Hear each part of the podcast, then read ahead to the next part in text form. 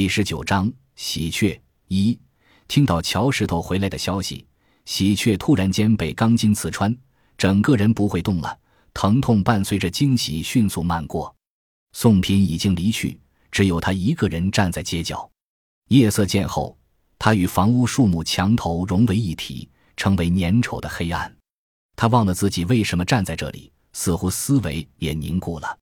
不知站了多久，直到叽喳声响起，他才有了活气，鼻子突然发痒，连打三个喷嚏，然后转身往祖奶家走，并非听从于宋品的命令，他才不在乎他握着多大的权力，本该从容自在的，可乔石头像颗重磅炸弹，即便凝固那么久，余波的震荡仍使他步态摇摆。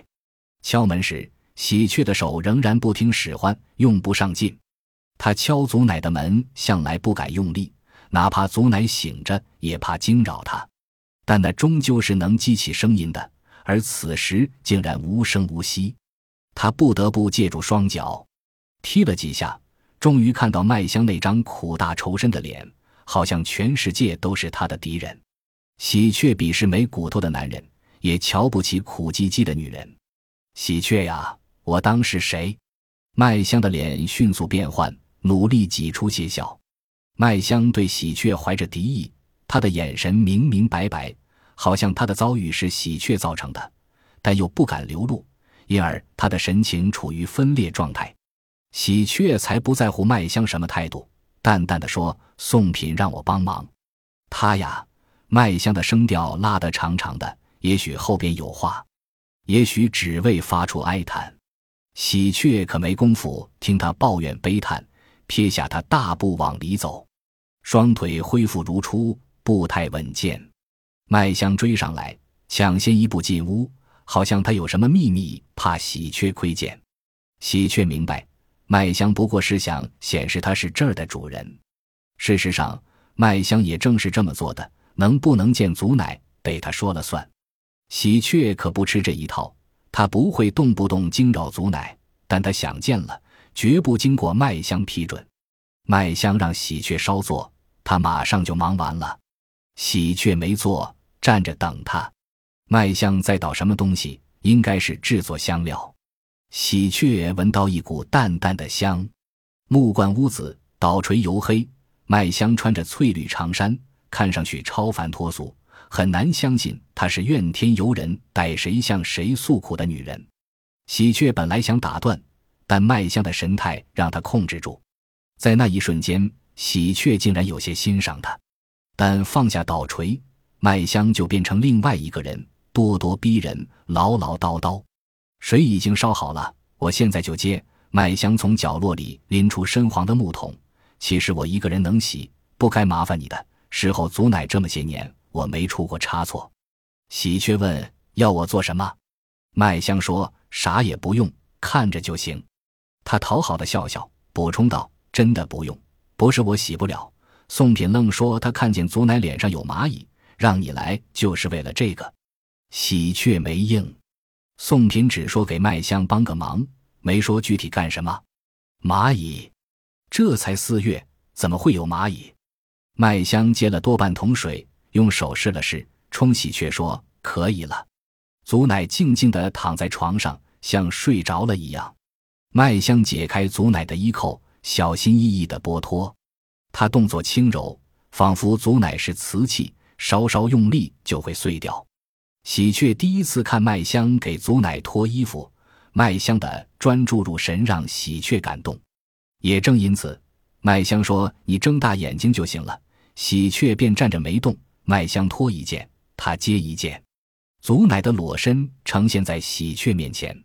自打记事到现在。见过祖奶无数次，但目睹祖奶的裸身还是第一次。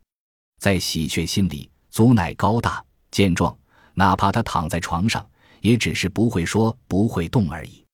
可面前的祖奶干瘪枯瘦，比喜鹊心目中的形象缩小了一大圈。喜鹊的鼻子突然一酸，仅仅是酸，他没有掉泪，他似乎没有眼泪。麦香蘸湿毛巾。开始擦拭祖奶的额头、脸颊、耳朵、下巴、脖颈、乳房、肚腩、双腿、脚趾。麦香像倒香料一样专注，甚至更入神些。他沉醉而享受，难怪麦香自诩他还真是事后祖奶的不二人选。喜鹊本想问他该干点什么，终是把话压住了，却如麦香所言，他不需要任何人帮忙。你看到了吗？擦拭完，麦香抬头问。喜鹊说没看到。麦香哼了一声，我就说不可能。宋品不相信我。喜鹊说。也许他看花了眼，麦香冷笑：“看花眼，他是让乔石头吓破了胆。乔石头每次回来，宋品都这个样子，好像乔石头会要他的命。乔石头不是恶魔，宋品至于吗？我说过他的，若是别的事，还能听进去劝；与乔石头有关，他就换了个人。”麦香讥讽中夹杂着炫耀。喜鹊刚刚生出的一丁点敬意顿时消散，还要我做什么？他问。麦香摇摇头，从喜鹊怀里把衣服接过去，丢到桶里，又从衣柜里拿出洁净的衣服给祖奶穿上。衣裤上身，祖奶似乎长了一截。喜鹊松了口气，那才是他心目中的祖奶。你确实没看到吧？麦香问。喜鹊摇头。麦香说：“宋品这下该踏实了，他信你。”喜鹊听出麦香的醋意，但忍着没说话。他一会儿准要过来，要亲口问你呢。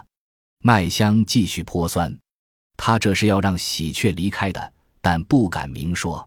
果然，几分钟后，麦香漫不经心的：“如果你忙，可以先走，我告诉他。”喜鹊没动，问道：“乔石头什么时候回来？”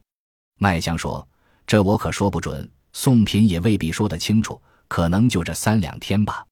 喜鹊明白，从麦香嘴里探听不出消息，麦香不比他知道的多。你说他回来干什么？麦香问。他竟然问起喜鹊了。麦香是无心的，甚至还夹带着不安，但在喜鹊听来有戏谑的成分，好像无意中被麦香窥见了什么。喜鹊甚感恼火，声音有些变调。我又不是他肚里的虫子，麦香没因被噎而显出窘态，附和：“是呀，瞧石头干什么？谁能猜到呢？”喜鹊离开，麦香又假意挽留，让他不妨等等送品。喜鹊说：“我没工夫。”麦香便欢快的如释重负的：“反正你见证了，我会转告他。”麦香和上门，喜鹊在暗夜中站了一会儿，当然不是在等送品。难舍的是祖奶，还有即将回来的乔石头。他有被轰炸的恐惧，又有刹那碎裂成齑粉的期待。本集播放完毕，感谢您的收听，喜欢请订阅加关注，主页有更多精彩内容。